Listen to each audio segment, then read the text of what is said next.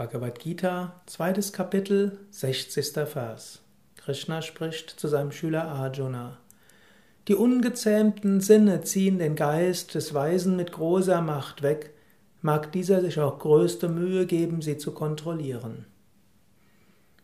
Das ist wie ein Trost, den, den Krishna Arjuna gibt. Selbst die Weisen mögen sich bemühen, weise zu sein, aber ihr Geist kann weggeweht werden von den Sinnen. Sei dir niemals so sicher.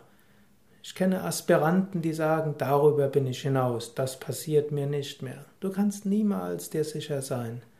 Jederzeit kann wieder irgendein Wunsch aus dir ausbrechen.